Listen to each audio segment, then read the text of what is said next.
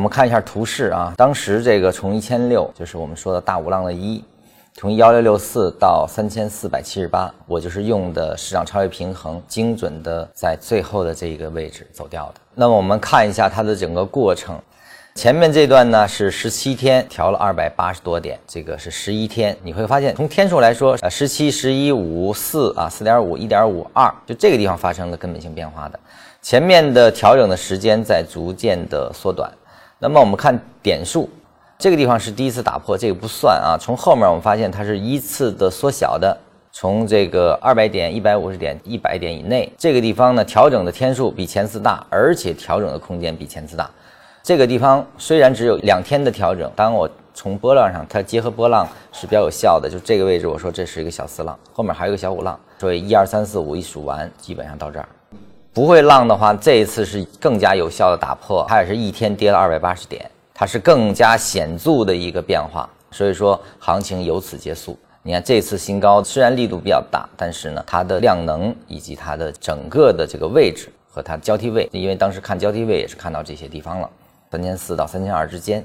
所以说从位置，从它的市场超超越平衡的这种角度，我们都说这个地方成顶的概率极高，包括量价。还有一个特征就是，让在平衡运动的时候呢，它的量也是均衡变化的。你会发现，真正的量能变化从这儿发生的，也是这儿发生了一次转折，就是它下跌开始突然一下没有量了，承接这一天呢是爆量的。这些突发性的，或者说跟前面的走势运动发生根本性改变的地方。你都把它要高度重视，这个都是原有市场有可能发生转折的市场超越平衡现象。这样解释是否大家能明白啊？市场超越平衡呢？我们在呃零八年大盘从三千多点跌破两千的时候啊，这一段是一个非常经典的运用，给大家回顾一下啊。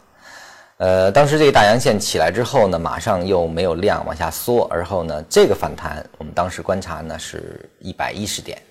而后往下，第二个比较明显的反弹是七十点，这个地方因为没有分时图了，我们看不到。呃，但这个地方呢是二十四个点。那么到了这一天的时候，从低位起来就起来了七十点，就是说它已经完全打破平衡，再加上底部的一个量能确认，在它的回落过程中下向下之后，我们当时是我用的波浪 A、B、C，我从这里进的场。之后呢，第一天是大盘涨停嘛，第二天又冲了一下啊，就是说。整个的这个一路下来，市场没有超越平衡之前，我是不动手的。我一直等到了超越二十四点之后的七十点，非常明显的打破平衡之后，其实当天晚上是出消息的嘛，但是市场已经非常清晰的告诉我，平衡已经被打破，前面这波快速的下跌一次，这个点是完全可以被确认结束的，所以这是一次非常经典的案例。大家可以通过这个去理解一下，就是说没有破平衡之前，它的一个不断加速过程，你是完全不可以不参与的，一直到打破平衡再考虑，是完全来得及的。